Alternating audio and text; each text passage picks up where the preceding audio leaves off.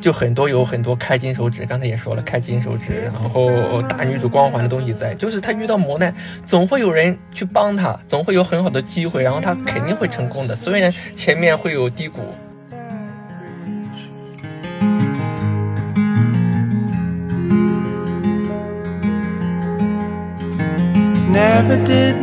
因为之前也接触到一些所谓的现实向的项目，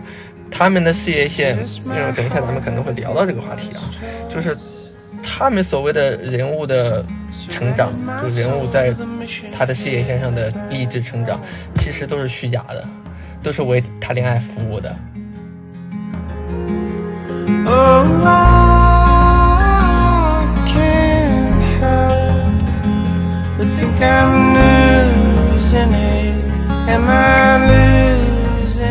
就是好的，呃，现实主义题材的剧目，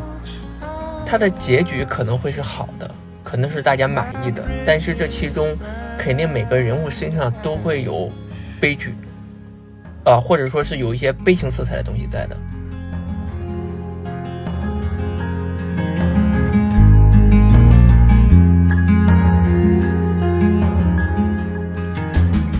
各位不上不下的朋友，大家好，欢迎来到新一集的节目啊！我是主播小二。嗯，大家好，我是雨山。啊，对，这今天已经是二零二三年的一月八号了。我们这一集的节目其实是二零二三年的第一期的节目，但是这一集的话题其实是我们在二零二二年最后的时候定下的一个话题。但是因为我们这一集要录制的三个人，哎，对，这里还有一个神秘嘉宾，一会儿会跟大家介绍。我们三个人就。就在二零二二年刚开始放开的时候，就依次的阳了，然后而且我们阳的那个时间非常的巧妙，就是就一个人刚刚好，对，一个人刚刚好，然后另一个人又就跟我说啊，他现在有点嗓子有点不舒服，所以就是整个这个时间算起来，其实再加上阳了之后还需要一定的恢复的时间嘛，所以整个就。耽误了大概一个月的时间，就是，但是到现到现在，大家听雨山的声音，其实还有一点，好像还有一点嘶哑，是不是？你现在的感觉？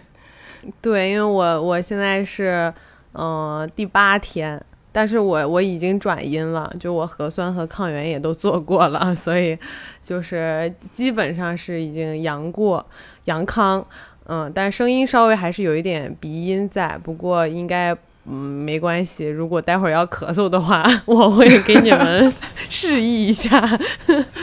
你怎么示意我？我们现在在不同的地方。我就说等一下我要咳嗽了，让我咳嗽一下。你们先别说话。没事，你就咳吧。咳了我就给你剪掉。好。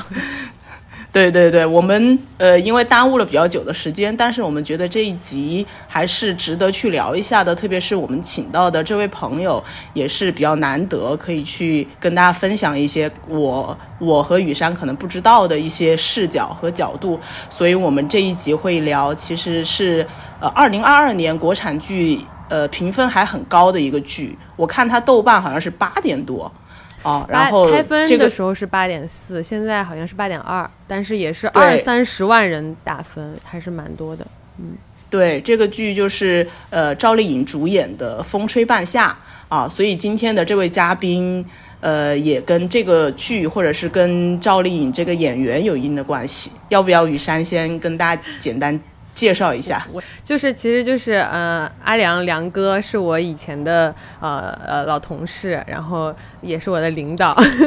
然后我我们都是就是呃影视剧的责编，我们之前也是在同一家公司做做责责编，然后他呃为什么请他来聊这一期呢？是因为嗯他曾经就是呃就是我们风吹半夏是今二二年年底的一个可以算是爆款剧了嘛，但是呃。他的主演就是赵丽颖，曾经之前在一七年的时候吧，也有一部很爆款的剧叫做《楚乔传》。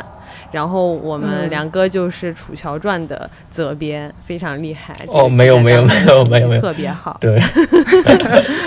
那梁哥，你稍微自己来介绍一下自己啊。好的，那个呃，不上不下的朋友们，大家好，我其实就是影视行业里的一个搬砖工吧，就是从业了十几年了，对，到目前为止。嗯，但是我很就是平时很喜欢大家喊我阿良，显得年轻一点。对，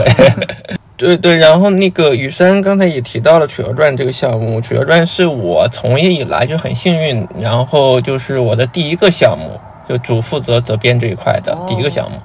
对，当时也嗯，怎么说呢，经历了蛮多的，也学到了蛮多。嗯，我正好有这个机会跟大家分享一下。对，那我们就还是得呃，先从这个剧。来聊起，呃，因为这个剧其实我是看看看完了的，而且是在我阳的期间，因为阳的期间也没办法做别的事情，然后就每天就躺在沙发上，然后一边一边是宝娟嗓，然后一边是在在看这个剧。呃，雨山应该也是看完了，然后阿良也看的差不多，所以我们可以就是先。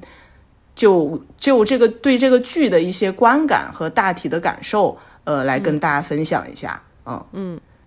要不雨山你先分享。呃，这部剧就是它开播的时候，我总是想到它开播时的情境啊，就是，嗯，我今年年底也是挺惨的。我这部剧开播，我记得是十一月二十七号，好像。为什么我记得这么清楚呢？因为当时我在方舱里面，我在隔离的地方。对，就是就是在那个政策放开之前，我就是背叛密接，然后去去那种隔离点隔离了一下。然后这部剧是当时播的，然后我就就在里面，呃，就就开始看这部剧嘛。然后因为他那段时间其实怎么说，大家嗯都其实有一点。我感觉怀旧的那种情节还蛮重的，然后正好这部剧就播了。它不是它的背景整个就是九十年代嘛，然后九十年代的这个钢铁行业里面，呃呃这些商人的故事啊，并且它的主角是以一个女性，对吧？就是说到钢铁行业，大家总想到的都是一些非常男性化的一个行业，但是在这样的一个行业里面，就是一个一个一个收废品。呃，那个起家的许半夏，他跟他的朋友，然后在这个行业里面，就是呃厮杀也好，然后呃就是创造了他的一个钢铁商业帝国。其实就还蛮，就是只要只听这个介绍，就已经觉得还呃怎么说，就是挺挺燃的了。包括他的那个海报，主海报那个视觉也是一团火焰嘛，就是非常红色的。啊，那种感觉，就我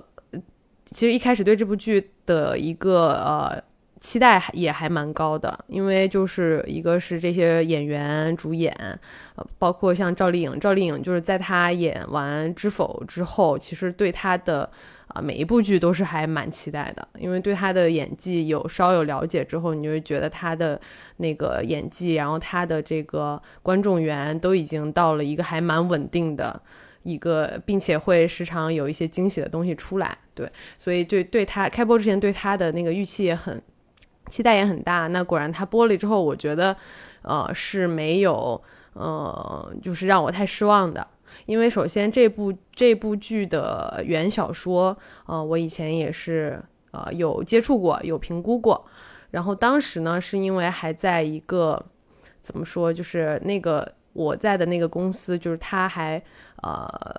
他比较擅长做的是这种。我记得我以前也说过偶像剧啊什么的，所以当时评估呃这本书的原小说的时候，它就是一个非常写实的这种小说。然后呃，最后的结论就是不是很推荐嘛，因为好像公司也不不是很擅长做这个类型，然后大家也就没有太 get 到它。但是嗯，我觉得这次。这部小说能被拍出来，然后能被呃编剧成功的把它改编出来，并且没有，我觉得没有失掉它太多的呃一个一个亮点和内核，就已经是一个比较成功的点。因为它的原著里面，就是因为它的主角都是这些商人嘛，而且它。呃，在《风吹半夏》之前，它的这个剧名是叫《野蛮生长》，其实就是说的那个年代的这些商人野蛮生长，然后包括包括以前所谓的那些什么投机倒把的那些人，对吧？就是他们都是靠着很多呃，就是灰色地带的一些东西，然后才有了第一桶金。那但是这个这个东西，它在改编的时候，它就是会触碰到一个政策红线的。就是首先你的你的主角身上如果有一些原罪，如果有一些道德缺陷，如果有一些嗯，你知道这种非法的这种行为肯定是不 OK 的。那我们这个编剧他能就编剧是张挺嘛，张挺老师他也比较巧妙，反正。把这个主人公的这些原著里面所有的这些东西原罪的部分，他是给他分到了跟他关系比较好的朋友的身上，就是他的那两个呃兄弟的身上，然后呃使他的这些就是就是嗯，比如说像那个污染滩图，对吧？污染滩图在原著里面许半是许半夏自己的主意，然后到了这个剧里面就变成了他其实是不知情的。但是依然能够保留，就是这个贪图污染贪图这个这个事情就还在。其实这个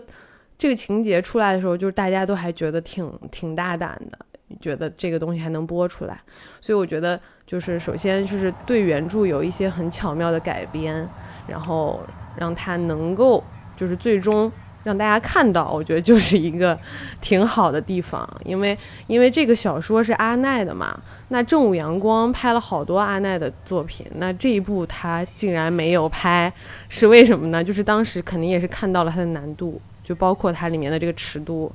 对，就是等于说正午就没有做这一部，然后那呃，这这个公司就把这个这个看到了这个，嗯，我觉得他看到了就是可以改的那个可能性。就还挺好的，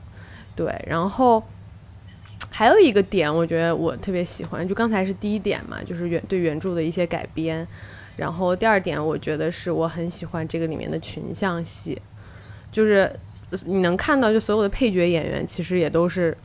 老戏骨、实力派，所有的这些，对吧？就是刘威啊，刘威就是那个呃，就是演演。武剑是老大哥，对对对对，对。然后像演那个冯呃裘必正的那个叫冯佳怡，那个演员也特别厉害。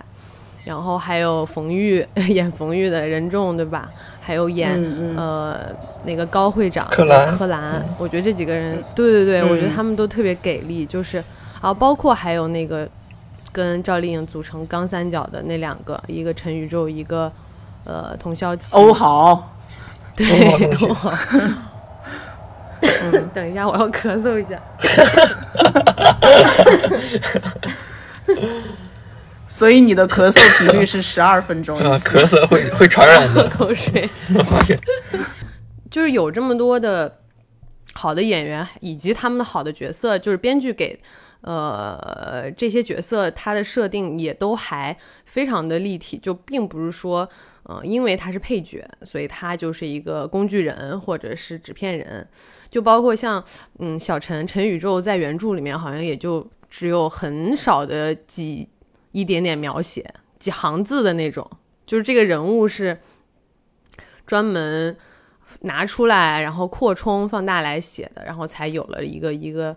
钢三角这么三个人的友情嘛，他们那个友情线也是就是很多人很喜欢。就我觉得他的群像戏本来就是在国国产剧里面啊，我感觉群像戏做得好的话，基本上这个戏就成了。反正上一部我觉得，呃，群像戏做得很好的是《山海情》，就是我看不到一个绝对的主角，就是像黄轩啊什么的，他们那个我觉得他虽然是人是主角啊，他是拎整个戏的，但是你觉得你看的时候，你看配角你也看得特别开心，你也很不想跳戏。然后那这部戏呢，赵丽颖她虽然也是绝对的主角，这肯定能看出来。但是我觉得其他人，就是你也会很想要看其他人的部分，对吧？你看那个，呃，滨海 boss 团，就是那几个人，那几个大哥，他们整整天怎么分分份额，对吧？然后一然后动不动在那个饭桌上，那个有几场饭桌戏特别的经典，就是在我看豆瓣上有人专门拉出来，就是说这这一场饭局。啊，这个坐的位置有什么讲究？然后这个人物关系是怎么变的？反正就是他们很很多个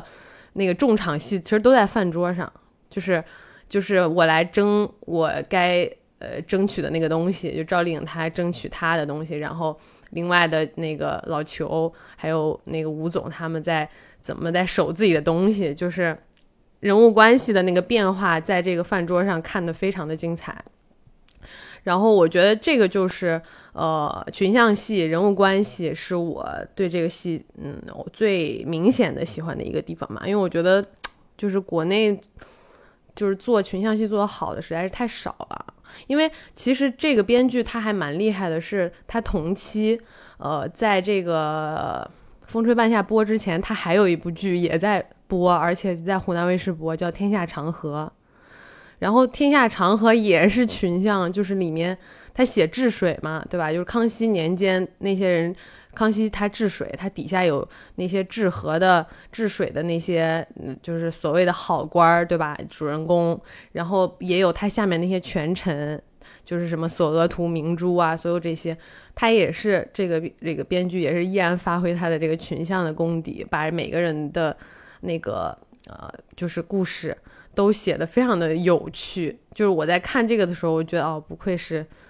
这个这个这个编剧的功底非常强的，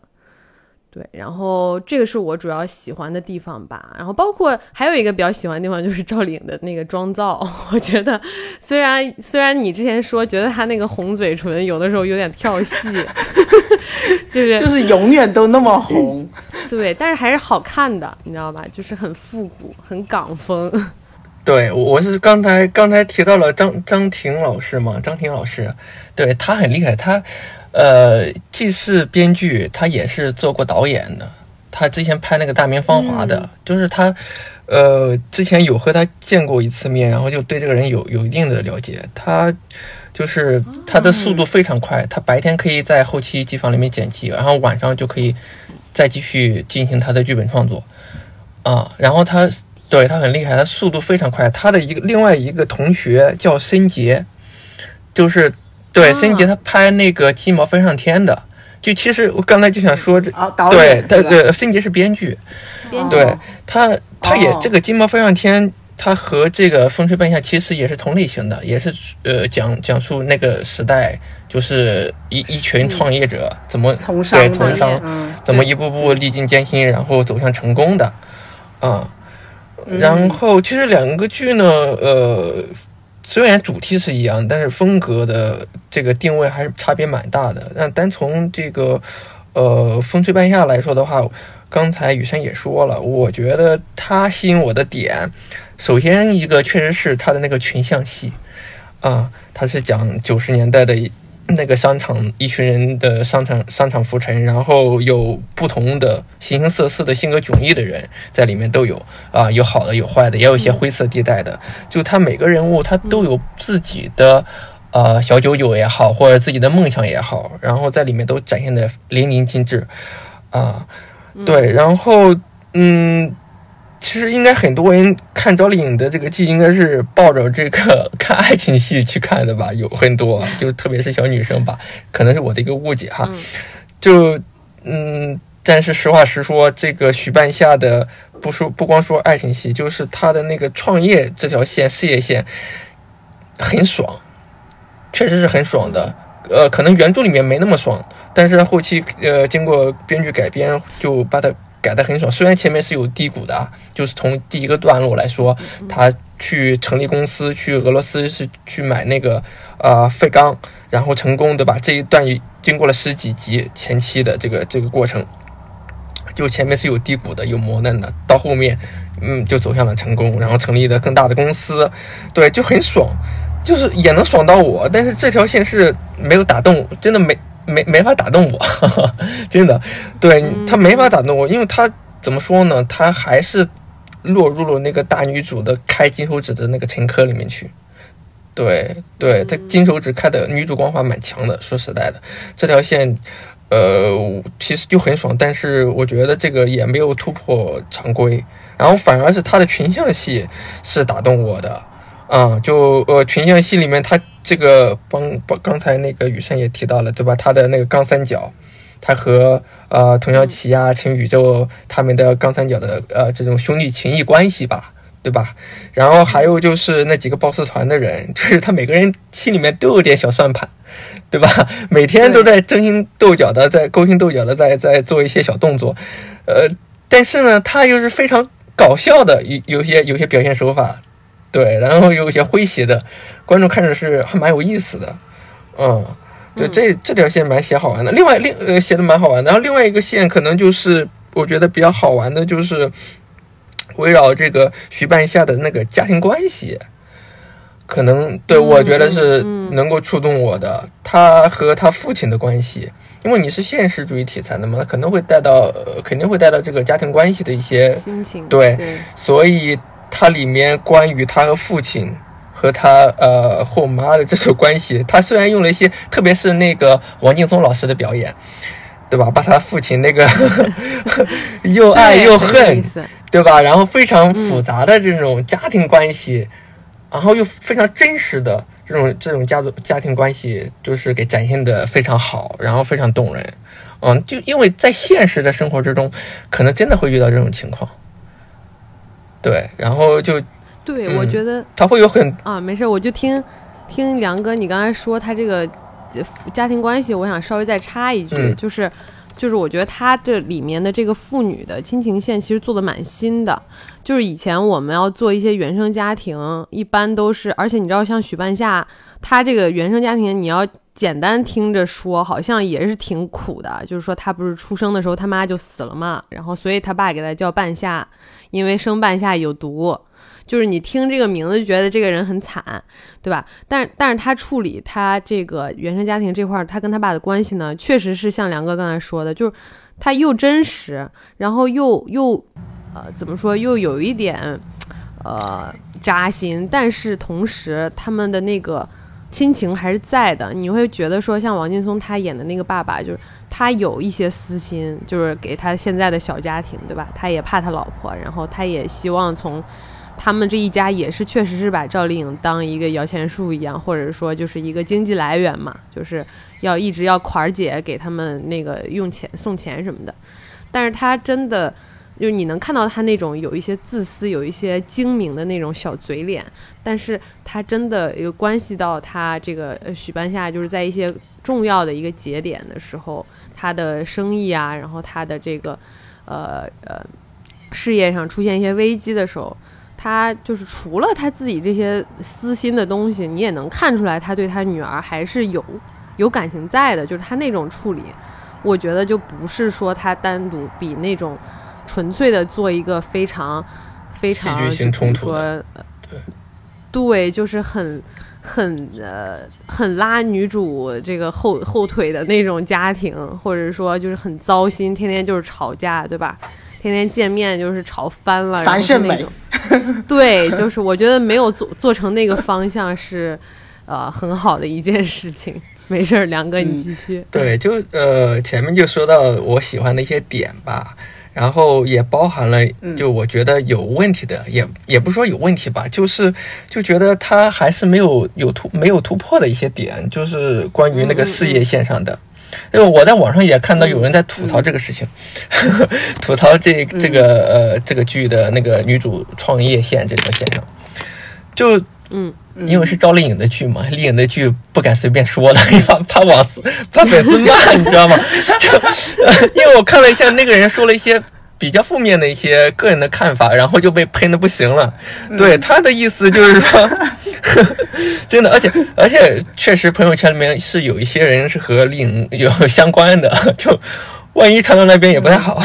有认识的，就嗯。嗯，就我我来我就我说一下那个网上那个人说的说法吧，就是他说这个事业线，嗯，说白了其实就是一个草根女空手套白狼的一个故事。嗯对，其实你你仔细想一想，确实是是有一点点这样的成成分在的。嗯，嗯嗯对，嗯你你看那个女主，她一上来真的就是一无所有，然后。呃，对吧？她就说白了就是空手空手套白狼，嗯然后她想豪赌一把，她遇到了一个去、呃有一次就去去这个俄罗斯进这个废钢的一个大好的机会，嗯能够有个翻身的机会，对不对？然后就基本上是呃一本万利的这这么一个机会，所以她就抓住这个梦想，抓住不是抓住这个这个目标，然后就去对抓住这个机会，然后去翻身。其实其实有点豪赌的一个感觉，对，就呃嗯不过这个写法呢，你从好的一面来说呢，更符合原著的一些的那个那个呃想要强调的一些东西吧。原著它原著名不是叫嗯不得往生吗？后后来就改成那个野蛮生长。其实就是在九十年代那个那个环境之下，就是大家做生意真的就有点像蛮蛮荒，就是开拓这种有点野蛮的野蛮生长的这种感觉。对，所以就有很多人，刚才雨桐也提到了，就是很多人他原著小说里面体现的就是很多人的创业，其实一开始并不是很光明的，对，嗯并不是很光明的。虽然在剧剧里面啊，剧里面肯定为了过审就没有这样去展现，啊、落到了那个配角身配角身上，啊、没有落到女主身上。但是就是他在那个原著里面其实是有一些不光彩的这种，每个人都有的。对他都会有这这种呃东西在自己身上，嗯他这整个的这条线索呢，他从，但是从我们观众的视角里来看，它其实是里面就很多有很多开金手指，刚才也说了开金手指，然后大女主光环的东西在，就是他遇到磨难，总会有人去帮他，总会有很好的机会，然后他肯定会成功的，虽然前面会有低谷。对不对？比如说那个进钢架，然后嗯千辛万苦被骗之后，然后买到了钢材废钢，然后运到国内之后，啊，忽然之间，一夜之间钢价就开始下调了，对不对？然后对又开始跌了。这个时候，然后有又遇到了这个对吧？李光洁，他这个演的这个赵磊的角色，对不对？赵磊就就不顾说白了就是不顾公司的利益嘛，对不对？然后就呃嗯一直在往下就是就是拖着，不成交这批钢材。嗯就是你会觉得这个真的就从某些方面来说，在现实的、真实的这种生意场上，嗯，我觉得应该很难发生，概率很难发生，是的，对吧？就是它里面其实是为了 为了就是完成这个爱情线吧，可能就做了一些取舍，就是牺牲了一些现实性的东西，就为了凸显。呃，我们就是观众爱看的爽啊，然后男女主的情感戏啊，对势均力敌的爱对，都是双强，双强。是，其实现实生活中就很难，是很难的。这是我觉得我我我比较在意的一个点，可能就是在现在的一个创作的环境之下吧，包括观众的这个呃收看的审美的需求，可能呃目前当下做成这个程度，其实已经 OK 了，已经 OK 了。对，对我觉得已经可以满足观众的这种需求了，啊、已经比大大多数的这种剧来的来的很更更更真实了，对吧？来的更好了。因为之前也接触到一些所谓的现实向的项目，他们的事业线，因为等一下咱们可能会聊到这个话题啊，就是他们所谓的人物的成长，就人物在他的事业线上的励志成长，其实都是虚假的。都是为谈恋爱服务的，咱们这个还稍微好一些，对对吧？这个呃，风车半夏还稍微好一点，他做了一一定的这种均衡平衡啊，对的。然后嗯，另外一个我在意的一个点就是我比较关注一个点，可能就是因为咱们这个剧，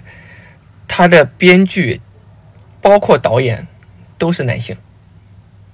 张庭老师嗯，对吧？傅东玉老师，傅东玉导演嘛，他后面还有一个导演。然后从编剧老师来说，就是张庭，我所知道的没有署名，没有署在编剧署名的，还有一个叫梁振华的。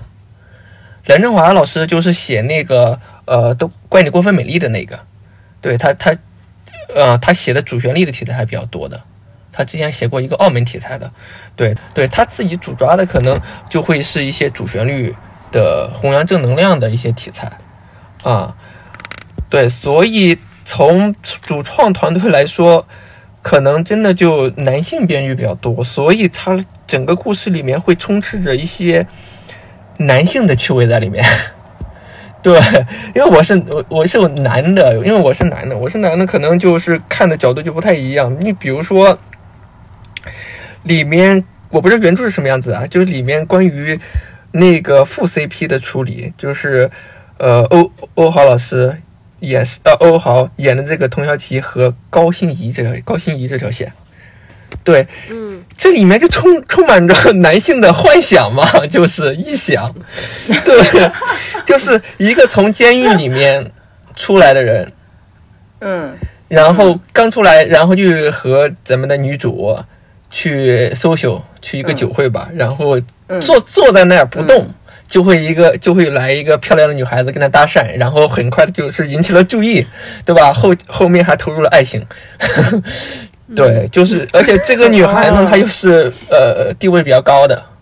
就是叫野猫嘛，就是那种有点叛逆的，然后家庭条件又非常好的，就对吧。嗯。嗯，这条线，嗯。就就是它里面包括刚才咱们提到的家庭线的一些处理，对吧？它有里面会包括那些嗯 boss 团的这种一些互动戏、对手戏，它里面都是有一些，在我看来是男性编剧可能会写到的一些他们的趣味，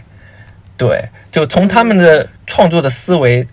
比如说的一些小的幽默啊，男性的这种冷幽默呀，都会在里面会呈现出来。啊，对对对，这个爱情的臆臆想吧，可能对，因为我我作为一个男性观众哈，可能考虑的这个视角不太一样。就是我刚才说那个童小琪和高欣怡这条线，其实是充满着男性的嗯幻想。我不知道你们女性女孩子看着这条线索会怎么样，但是我自己看着会非常带劲，就是就是哦，你是看着带劲、啊。对，又 就带入虽然是童小琪是吗？虽然这条线就是肯定会遭诟病的，我觉得，因为里面确实是不真实的，现实生活中发生的概率太低了啊。但是从男性角度，就是嗯从、怎么说，说一句特别难听的，就是屌丝幻想的话，可能就是脑子里面会无数次的幻想，就是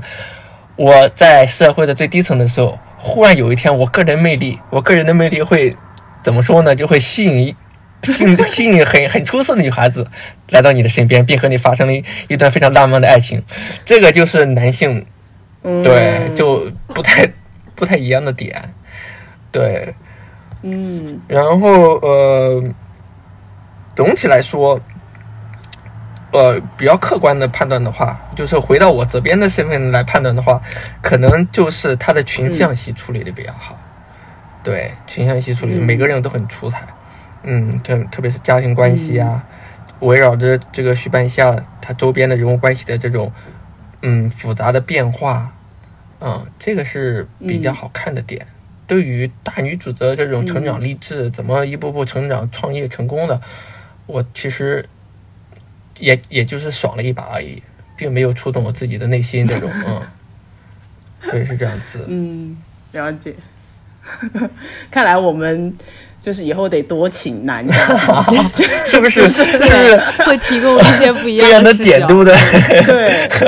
对，就是会打开我的思路，就觉得哦，好像确实就是你关注的点和你的那个你心里的那个想法还是会有一点不一样的。对对对对，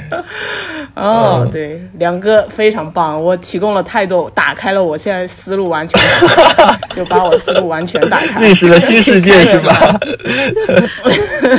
对，因为因为他刚刚讲的时候，我就一直在想，其实我刚开始看这个剧的时候，我觉得它最大的吸引我的一个点，就我为什么会看，其实因为我不怎么看国产剧，然后雨山也一直跟我讲这个剧其实怎么，你好像还跟我说过还可以去看一下什么的，然后确实阳的时候又很无聊，然后就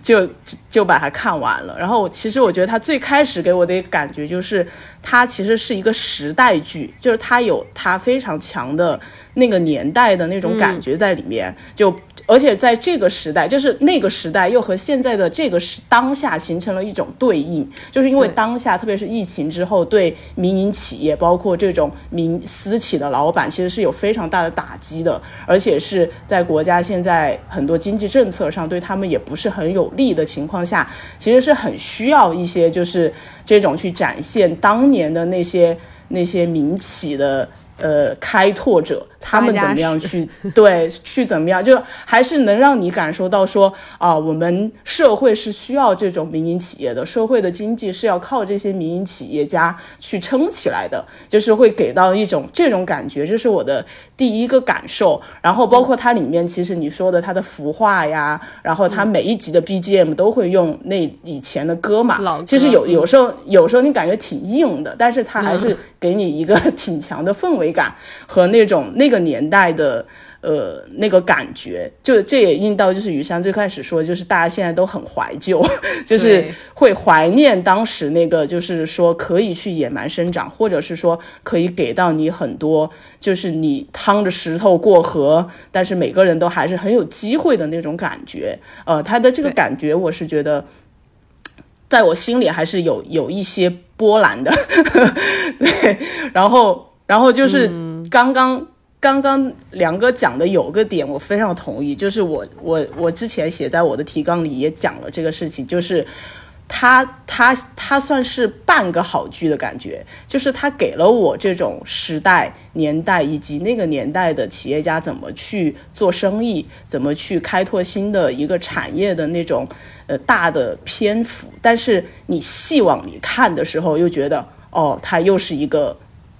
一个开金手指或者是一个爽剧的那种感觉，就是我就是在里面也看不到说他做这件事情到底需要除了他就是勇之外，他还需要什么？就是就在那个年代，你去做生意也好，你去做你去你去做就是跟别人去谈生意怎么怎么样？你除了我需要有一股野蛮的勇敢之外，我还需要什么？我还需要什么样的策略？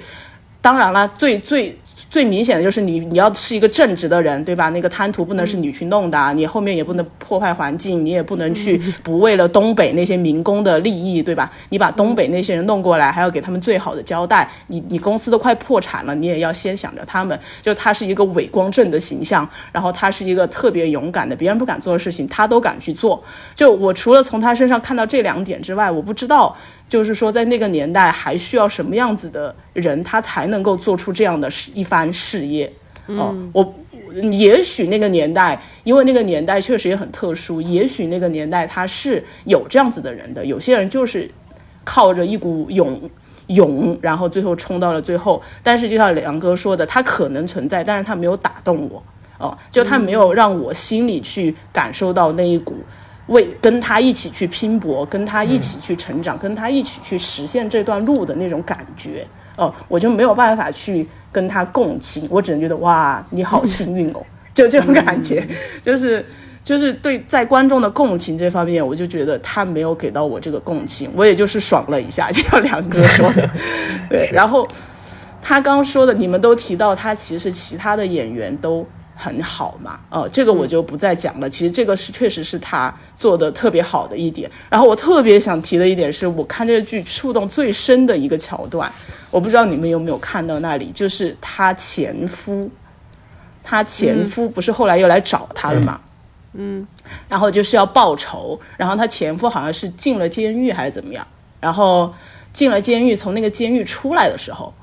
然后出来的时候，他他那个许曼夏就和那个赵磊去找他嘛，好像是说要每个月要给他打钱啊，还是什么什么的。然后他前夫的那个演员，他那一整段戏一个词都没有，就是一个字都没有，一句话都没有讲。但是那个演员就把那种，因为他因为他那个童被童瑶琪打了之后，他就。一一直要挂一个尿袋嘛在身上，然后有点那个什么功能失调之类的，然后他一辈子都要这样子，然后你就可以从他的那个表演里面看到，作为一个男人的那种那种自尊丧失，然后那种悔恨，那种恨，然后又在恨自己，然后又在恨别人，然后又在想自己以后的生活应该怎么过的那种那种迷茫，就是那个演员在那一段戏当中，他一句话都没有讲，然后他就。刚开始看着他，然后又在，又开始哭，然后又拿着那个那个许半夏给他的那个卡，然后又看着他们俩走了，然 后我就觉得这一段就是安排的很妙，就觉得这个这个戏就靠这一个戏份，就在我心里就可以再上升一个台阶，就是他他没有，就是他对这个角色，因为很明显就是。大家都觉得这个前夫肯定是他出轨啊，什么什么的，肯定是一个负面的形象嘛。对，但是他这样子回来之后，也你也可以看到说他在整个这个事情当中，他其实也是一个受害者，或者也是一个意外，导致了非常非常多都不愿意看到的事情发生了。然后他在这样的一个情况下，怎么去表现他心里的情绪？然后就就这一段的话，就觉得他可以算作是一个。现实题材的 剧，就是它还不是说一个啊，就是一个偶像剧啊，或者什么怎么怎么样。然后对我我看这个剧的。呃，另一个感觉就是，我突然让我想到了我去年还是前几年，我看另一个剧有特别强的同样的感受，就是那个孙俪演的《理想之城》。嗯，哦，就是就是你也觉得他是在讲一个很现实的事情，他也是在想要去给你展现这个行业里面的人他们怎么去成长，怎么去成功。但是呢，在这个女主身上，她又是一个金手指，又是一个她好像不用花什么力气。但是他每次遇到一个什么样的事情，总有人突然出现来帮助他，然后他就可以获得成功。对，这样就是这种让我觉得很很纠结，就是不知道该怎么去评价他，或者是不知道该怎么去感受他的那种感觉。哦，就是你看完之后，你看的时候觉得哎好像还可以，然后你看完之后就觉得，哎，就是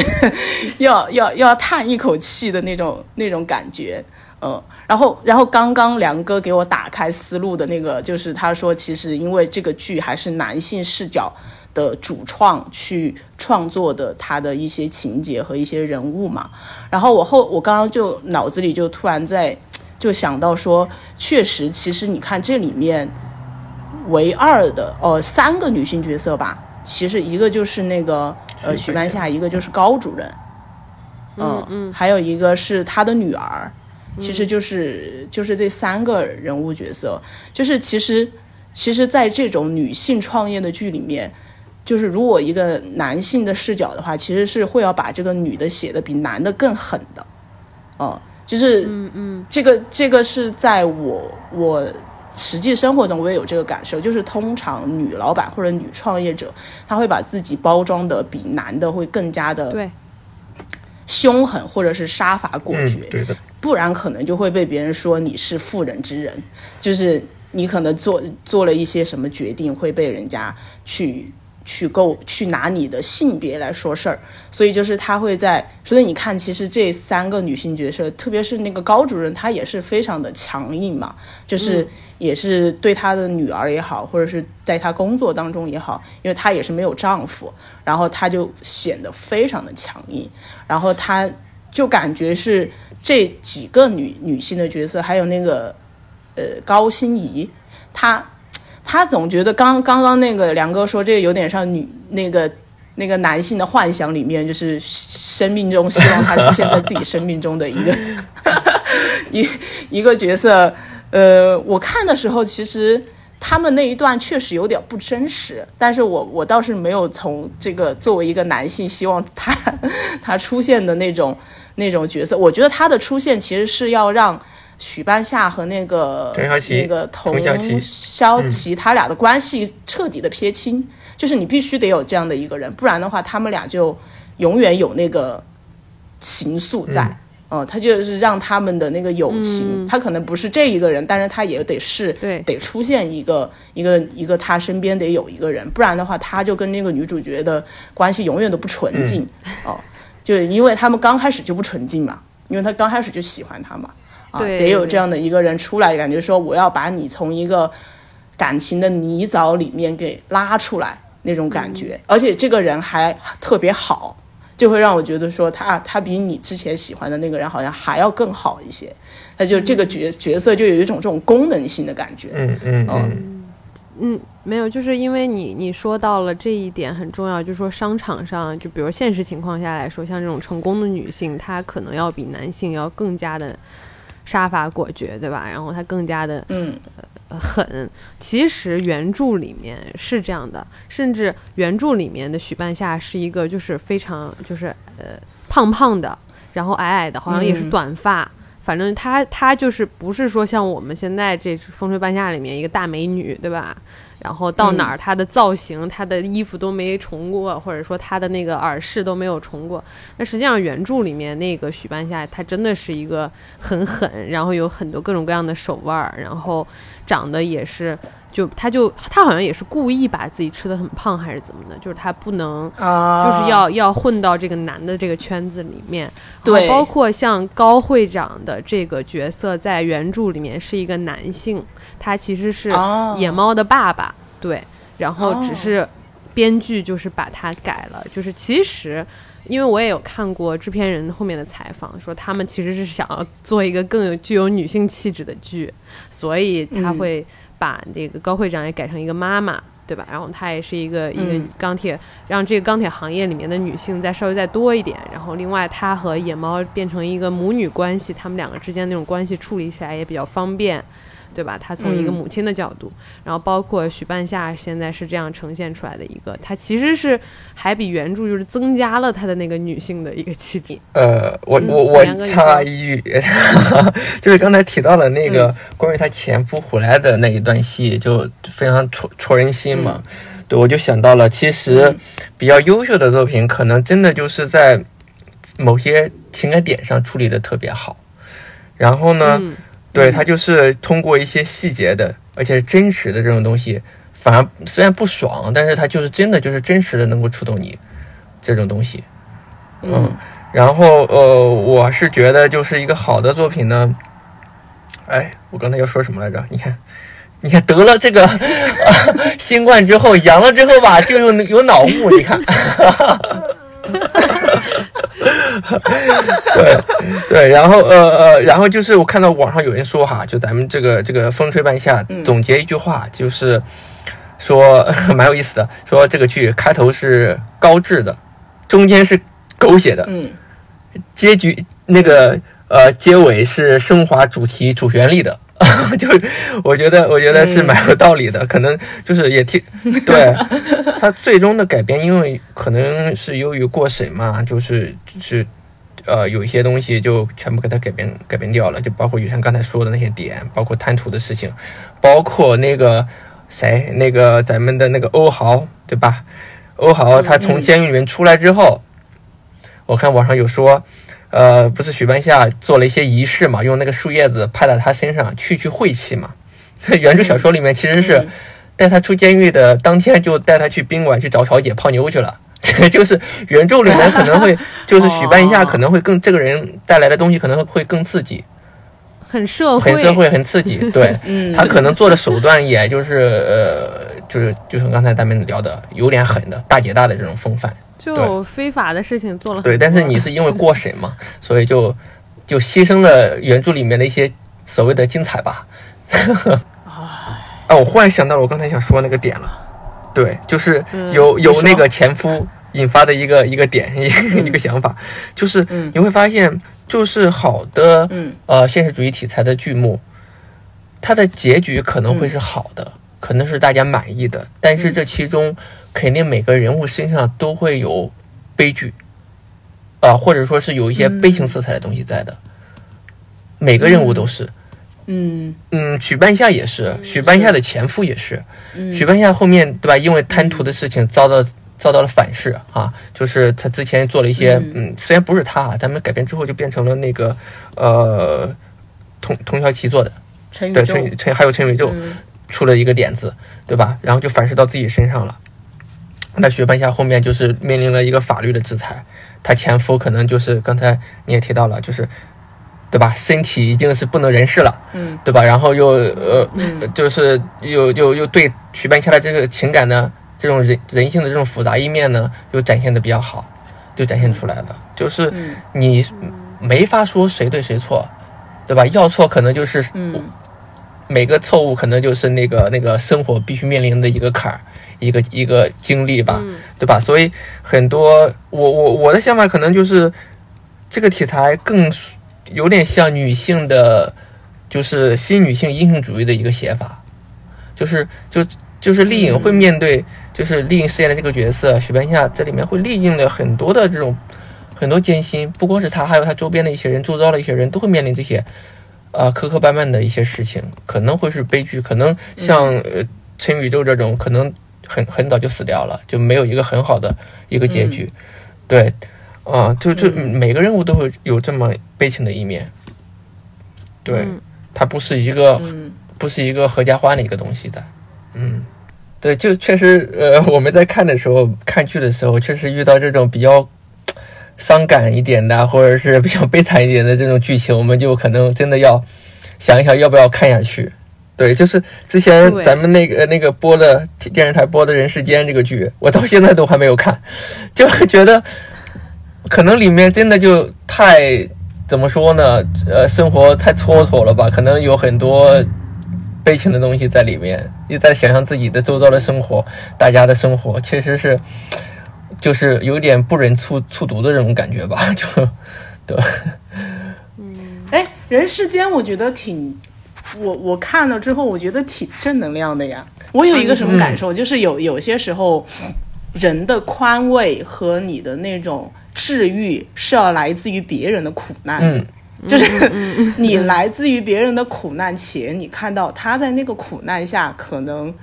当然我们不是歌颂苦难这件事情啊，但但是你可以看到说他在面临苦难的时候，其实是比你更坚强的。那对你其实就会从中得到一些力量，或者是就回看自己，就觉得啊，我遇到这个事情其实都不是事儿。哦，就就有时候我的能量是来自于这个 你，是找到了参照物。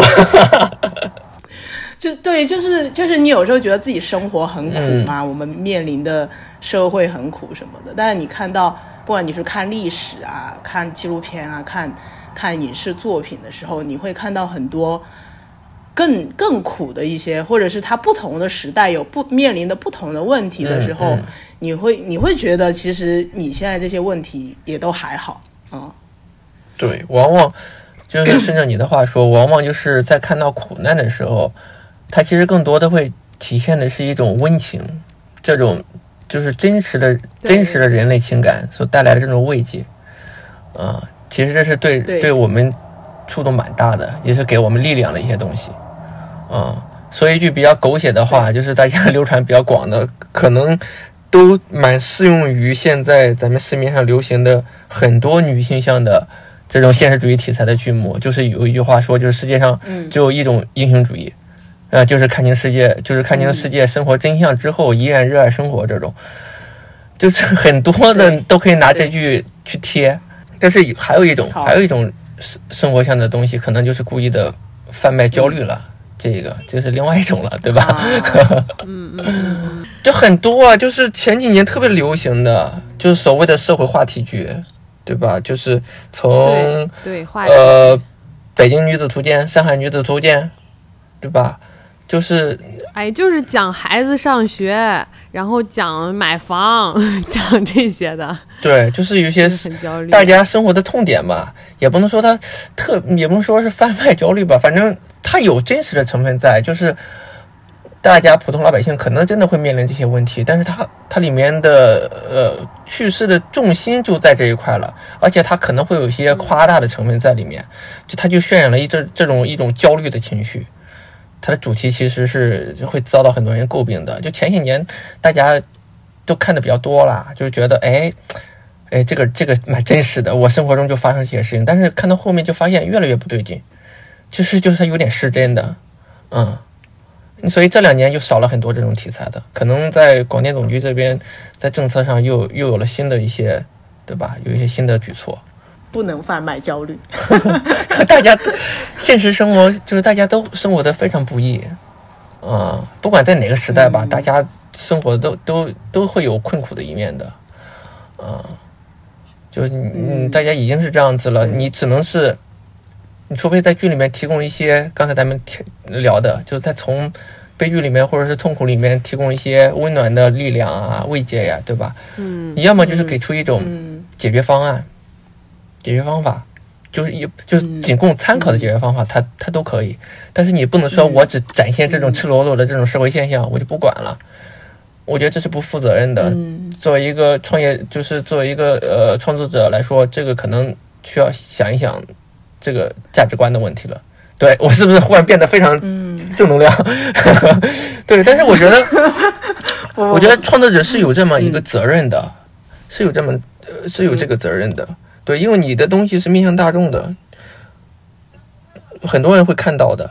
你传递的一些东西还是要有自己的一些表达的，而且这个表达可能真的就是 还是要真善美的。我问一个私私人比较感兴趣的问题，你就就是梁哥，你觉得就中国做的好的现实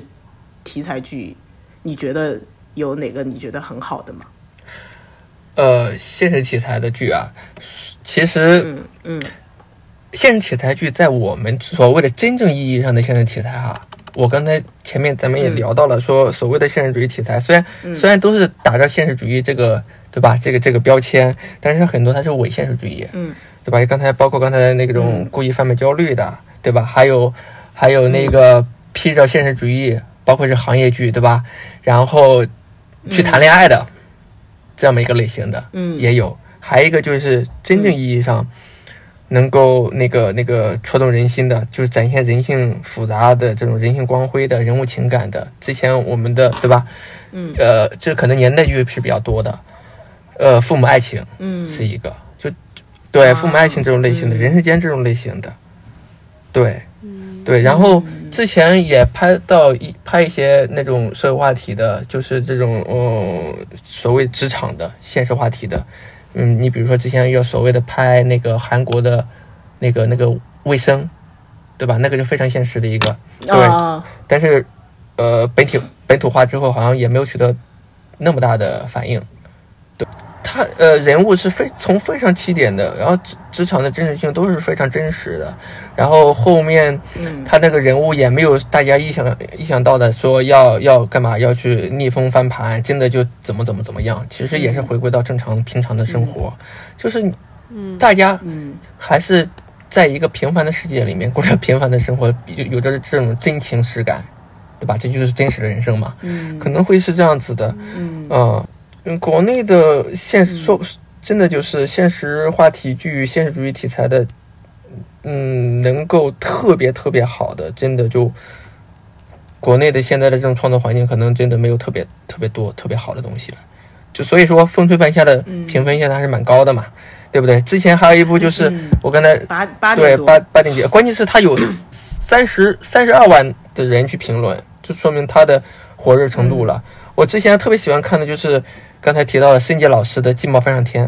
那个相比较《嗯风吹半夏啊》更接地气，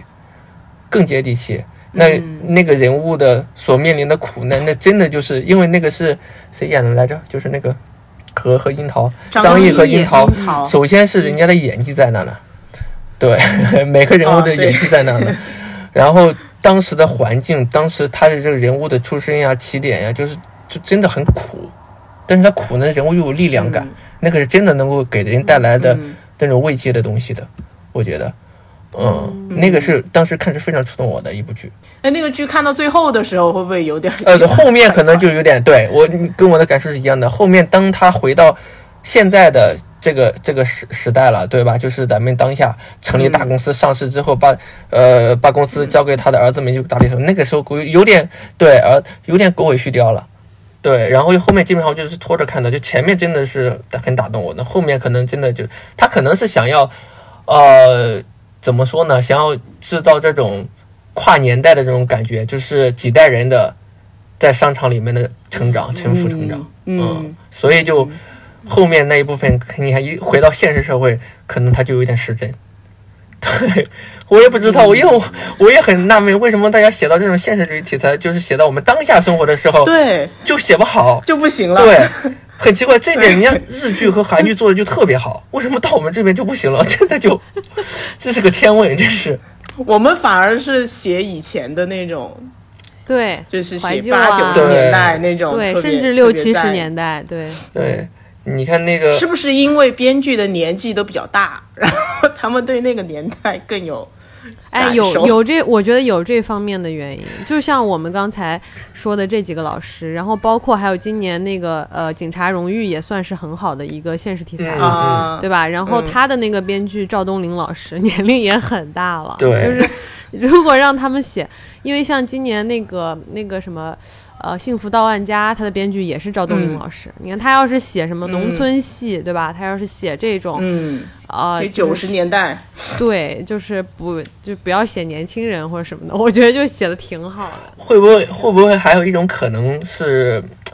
编剧从业者这种断层的关系啊？我我我的理解就是年龄有一定生活阅历的人，对吧？他可能对年代戏、年代感的东西写的会比较出彩，他因为他有真实的个人体验在里面。那对吧？然后他写现在当下的生活，可能就啊，就可能会稍微呃差强人差强人意一点。那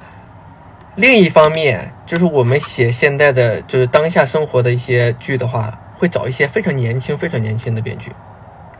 这可能和制作公司和制作团队的这个考量是有关系的，就是他会找一些新人，或者是说呃稍微年轻一点的编剧。但是这些年轻的编剧呢，其实他会少一点点的这种生活生活沉淀，所以他写出来，他可能比你比如说他写职场，他真的可能毕业之后。就跟着去写剧了，跟着大编剧去写剧本了。他可能对真实的这种职场生活呀，甚至都没有谈过恋爱呀，这种，对吧？他就真的就写不出来这种真实的东西来。所以我们就会觉得，哦，好好悬浮，啊，会觉得可能就是有，比如说，呃，这个这个年龄段的人对当下生活有非常有有感觉的，啊，有有想法的，有沉淀的这种编剧，可能目前还需要。对吧？呃，需要培养出来。对，对，因为啊，这个老大难的问题也是老生常谈的问题，就是，呃，对，平时工作里面会接触到很多的剧本，然后也有很多所谓的呃打着现实主义标签的一些剧目，但是你看那剧本，这我最近就看到一个，最近就是看到一个项目，真的就男主是一个科技新贵，然后他去下乡体验生活。完了之后，随手就给你能够发明一个这种农业的这种农农耕用机这种东西，就随手给你发明一个这种，对吧？农农业的机械了，你就觉得这是个什么东西？他他可是他为什么要下乡体验生活呢？具体就不展开了啊。但是但是但是 但是。这个发明创造这个东西，就是为了凸显男主很厉害，有男这个男友力嘛，对吧？有男性魅力嘛。然后就是，就你一说科技新贵这个人设，我都感觉现在十个甜宠就是九个里面的人设都是科技新贵。对，你就就觉得这是有生活吗？这 个这个，我觉得就是太悬浮了，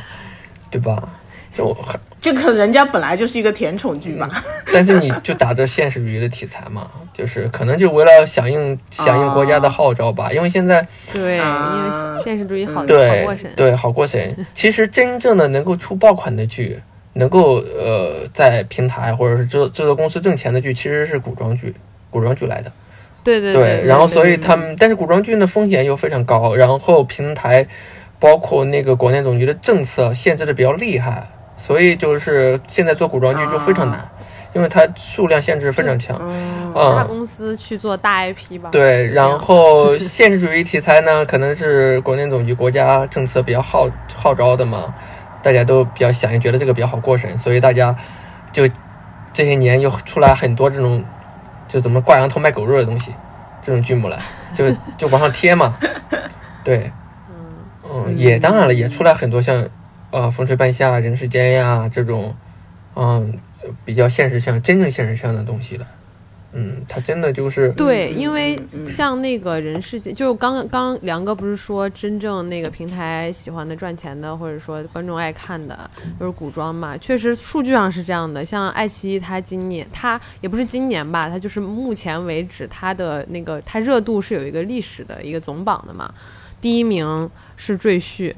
然后第二名是那个都是古装剧，呃，《苍兰诀》，《苍兰诀》。第三名是今年那个《卿卿日常》，就是三部都是古装。然后《风吹半夏》是呃，好像是第四还是第五，但是它已经算是这种现实题材或者是现代戏里面现目前在其那个热度最高的了。就是《人世间》好像也是在前面，还有什么《罚罪》也是在前面，但是都没有前三部都是古装。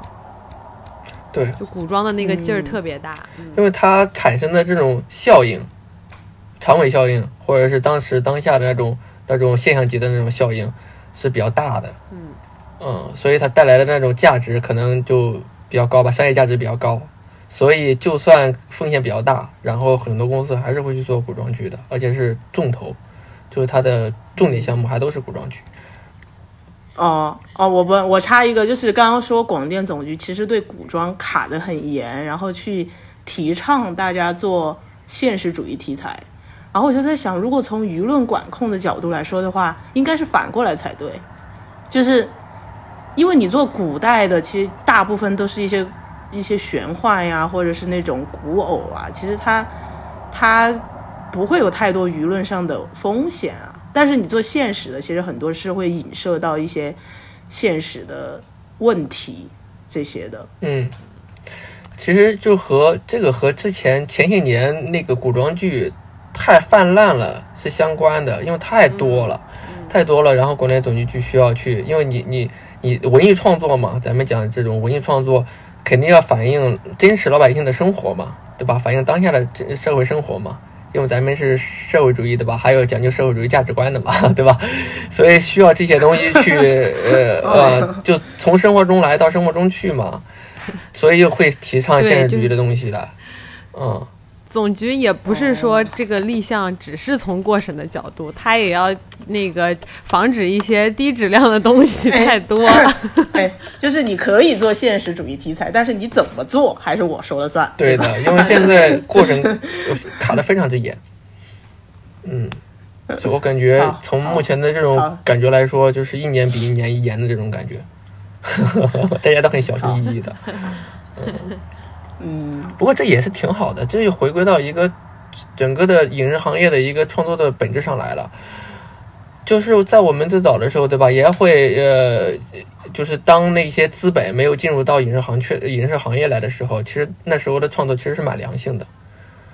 自从嗯后面资本进入了这个影视行业，就是那种爆发式那种，对吧？发展那几年，资本就是一部剧可以好几个亿那种，那个时代。对那个时期，嗯，就那个时期其实是不良发展的，就是恶性循环。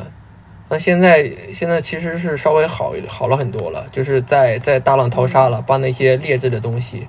其实之前它是有点像劣币驱逐良币的这种感觉的啊。这两年可能会稍微好一点，那些就是呃，嗯，潮水退去之后，那些裸奔的只为赚钱的这种。这种人可能慢慢慢慢慢的就就是裸奔了，对吧？就浮出水面了。然后，因为现在大家呃平台也没有特别有钱了，然后他对质量要求就越来越高，越来越高。那对于就是因为因为你刚刚说的是行业嘛，就是我们这里也有一个问题是讲说，其实你刚刚解释的说，就是从行业的发展来说的话，其实从一个从一个那种野野蛮生长到现在。更需要去沉淀下来的一个过程。那你觉得，就是对于，因为我们嘛，就是之前做这一行的时候也是，其实大家只是整个大行业里面的一个小水滴，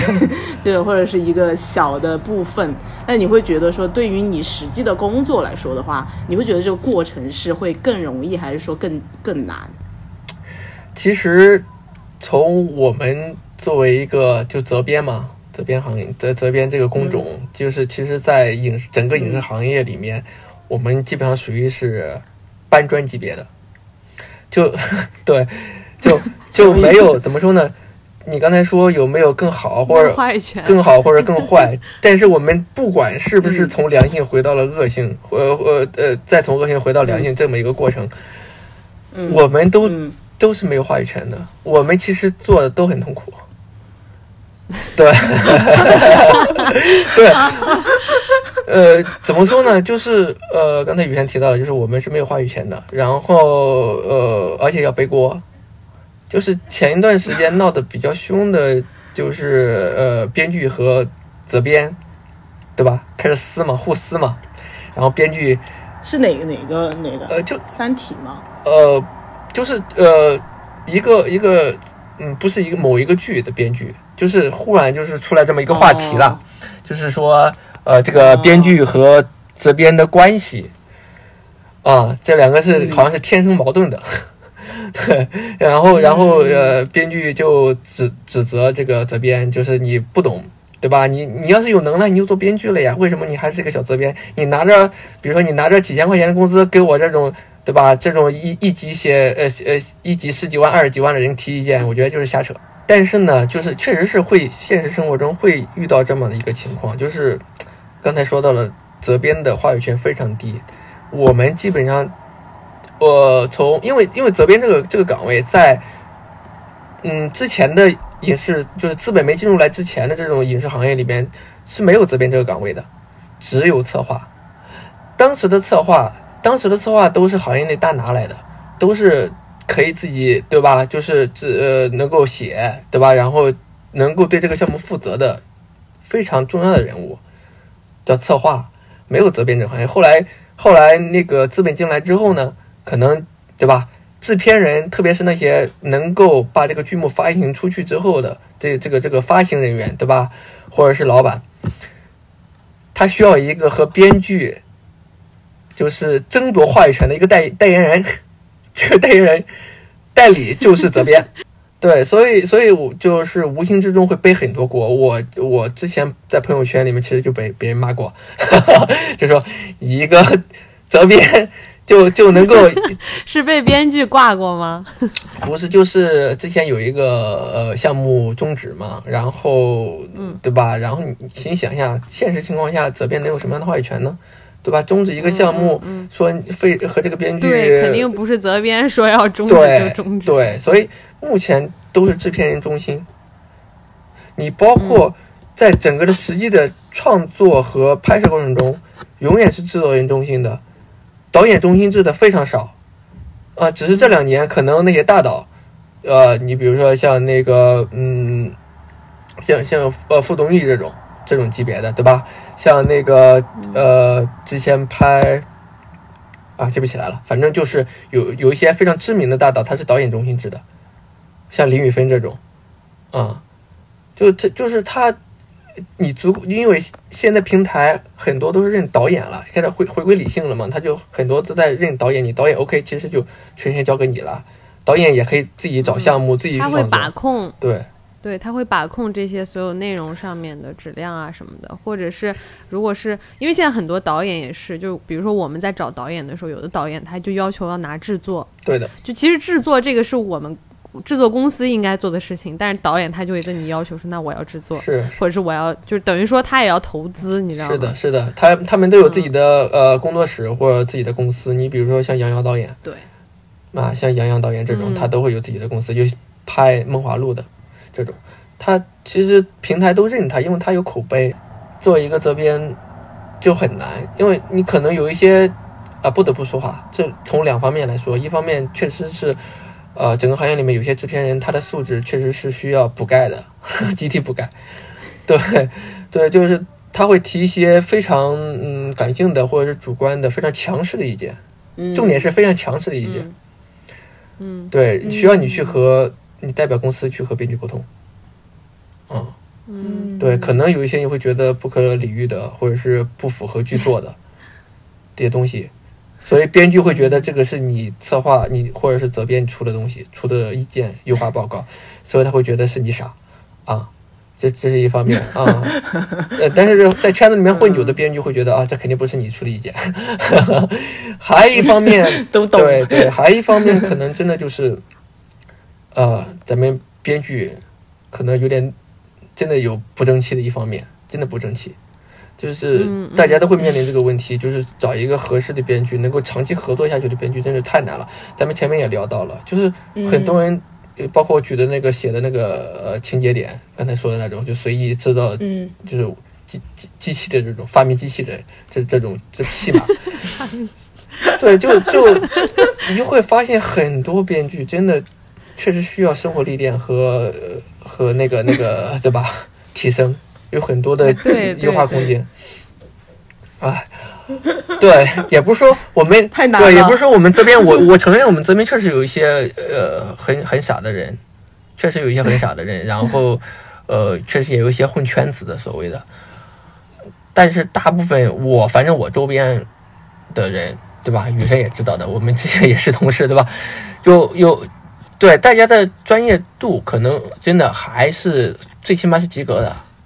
最起码是及格的。对，是有一个水平线在 对对，我们是有个基线在基线在那边的，对，呃，最起码我们对剧组的几个元素我们是知道的，啊、呃，可能我们如果让我们真心的去提的话，可能我们也能够提一些比较专业的，对吧？可以和编剧沟通的，对吧？然后一些意见，但是现实情况下会出现这种，所以我们会觉得很难。其实更好的，其实给它更名叫制片人助理会更好，剧本助理。啊 对，对，因为你整个的是制片人中心，你碰到一个非常专业的、非常懂剧本的，你真的就是特别幸运的一件事情。那我觉得梁哥，要不你就是我们直接直接来说了责编的这个这些东西，要不你再来讲一下，就是比如说，因为我之前在节目里面是说过大概责编是干什么的，就比如说从这个前期剧本的创作的时期就开始跟进啊，或者这些我是讲过的，就是你要不要稍微再聊一下？因为你楚乔你是全程跟下来嘛，你就可以来聊一下，就是咱们在剧组里面的时候，这个啊责编他的一个工作日常是什么样的？你。你也可以分享一下当时的故事。好呀，这个已经过去很多年了，发现 对，但是当时当时是真的很苦的，很苦的。然后我同事都会半夜哭的，当时，对的。然后嗯，但是现在想想，真的是苦中作乐，这是也是蛮幸福的一件事情。因为毕竟在组里面，你会觉得这个项目是推进的，这个项目前面是是光有光明前途的，对吧？对，然后这个项目是最终能够成，就是能够制作完成的，能够交活的，能够面向观众的，啊，就觉得已经成功一半了。其实，所以说当时是有动力的，虽然苦，但是也很开心，对吧？特别是遇到一些能够聊得来、志同道合的人。那在整个的剧组里面，因为《楚乔传》这个项目它比较大，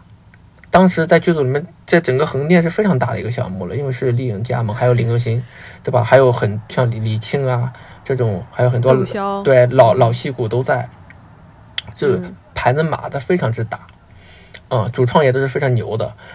嗯嗯，但是当时的剧本呢可能会出现一些问题吧，啊，会出现问一些问题，就是会导致呃会怎么说呢？有一些拍摄进度的延期的问题，可能因为就是你用剧本有问题，你就就需要修改嘛，就需要修改完了之后，呃。就会耽误你的拍摄计划，啊，所以当时的重点有很大的一方面是在剧本这一块，剧本这一块，然后就是呃，因为我们这剧本当时都已经出完了嘛，我无非就是前期先统稿，统稿之后可能意见呃导演会再提意见，或者是演员再提意见，特别是演员的意见都要都要去听，啊，然后所以当时的工作量比较大的就是其实是改剧本，呃，主创团队，比如说导演团队。觉得这场戏是有问题的，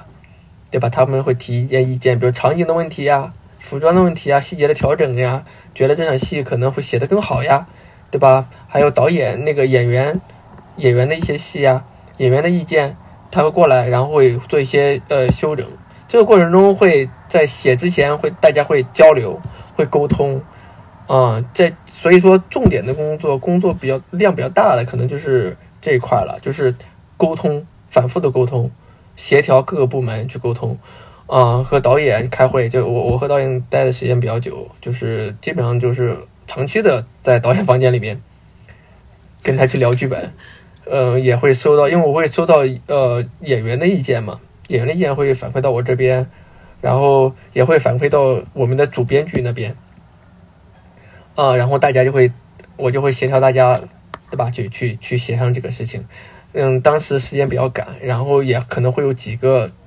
剧组编剧一起来写，对吧？大家分工，所以就需要一个统筹协调的一个一个工作。对的，这个量比较大。除此之外，除除了剧本之外，可能你要和协助导演协协助这个导演组去对接啊，服化道美。因为比如说有一些很简单的一些道具的一些问题啊，他可能因为责编嘛最了解内容了，他可能会跑过来问你啊，我这个。比如说我这道这道圣旨圣圣旨内容是什么？然后我这对吧对吧？我这个我我这有一个道具，这个道具是什么款？对吧？是哪个朝朝代类型的？它就是很很很细节的，很杂乱的琐碎的工作，每天都会处理这些事情。但是重头工作还是和编剧、和导演、和制片、主创团队在一起去协调各方的意见，然后做一个修改啊。天呐！你们有多少个责编啊？在组里？当时我和同事一共是三个人，再加上我们的制片，制片肯定是带我们一起开会，在主主把控这个事情的。对的，嗯，然后也会接收到一些演员的。我觉得责编是一个很卷的一个工种。哎，也不想卷呀，没有办法，充满着无奈。对，但是现在 我觉得要协调这么多人的意见，哇！对，我觉得责编最难的一个工作可能就是沟通，可能就是沟通。我现在只想做不需要与任何人沟通的工作。唉，真的，反正也蛮巧，反正就是像我这种不善于沟通的，就是也蛮蛮不爱说话的人，就觉得其实内心挺挺挺挺累的，嗯，有时候其实这个事情就比较怎么说比较矛盾，因为按道理来说，你就是责编是需要对内容要更加了解或者是更负责，对吧？其实我像我的话，我就是文案工作肯定是大部分的。案头的工作，对吧？就是这些对于文本的这些审读啊，什么写意见啊，什么是肯定是大部分的。但是又像你说的，就是你还同时你还得需要跟人沟通，然后这个沟通呢又很繁琐。就我我觉得就是同时需要这两种能力的，就其实挺难的。因为我们也知道，包括我们去跟编剧聊天的时候，你会发现特别能聊的编剧，他一般写的不咋好，然后写的特别好的。对，写的特别好的，他就嘴嘴上就不善于跟人在那里表达，这是我们开会就是跟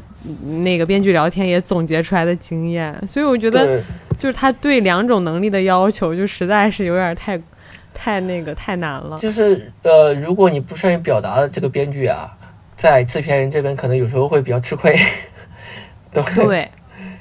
这个行业就是这样，有时候。需要你要还是要会营销，要会推销自己。对对，但是往往推销的能够推销自己的人，他可能口头表达能力能够能够侃侃而谈，但是他很难静下心来，真诚的用心去创作东西了。他所以他写出的东西可能往往就比较浮躁。嗯，会有这么一个现象的。好，那我们今天也聊的挺多的，就从。《风吹半夏》这部剧，然后一直聊到你们影视行业做剧的，就是责编在剧组应该怎么做？对，打开了我非常多新的世界。其实跟我们以前做综艺也有一些相似之处啦，只是我现在暂时没有在这个行业里面。对，那我们今天就先聊到这里，非常感谢阿良。今天花了这么多时间，然后也非常就是好像有点不计后果的在，哎，敏感的地方给我掐了，没有敏感的，没有敏感的，我们就是真诚，然后真实，对，然后非常感谢今天跟我们分享了这么多的，呃，他工作的一些经验和对这个行业的观察，我觉得也是视角也是非常的好，反正是给我打开了一些。新的观点，呃，所以也非常感谢阿良。那我们今天就很荣幸，很荣幸。对，感谢梁哥。我们今天就先聊到这边，感也感谢听众朋友们的收听，我们下期再见，拜拜，拜拜，拜拜。